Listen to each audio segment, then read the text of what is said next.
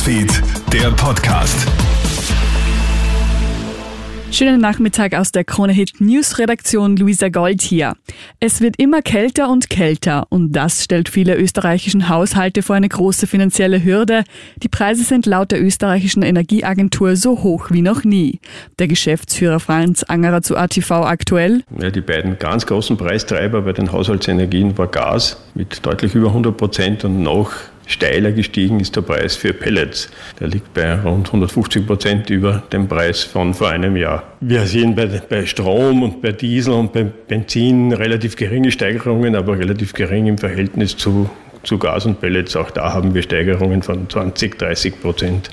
In Dresden ist die Geiselnahme beendet. Am Samstagvormittag ist die Polizei zu einem Großeinsatz ausgerückt. Ein Mann hat sich dabei in einem Einkaufszentrum mit Geiseln verschanzt. Vor kurzem wird der Mann festgenommen. Die Geiseln, eine Frau und ein Kind, bleiben nach Polizeiangaben unverletzt. In der Früh ist außerdem die Leiche einer Frau entdeckt worden.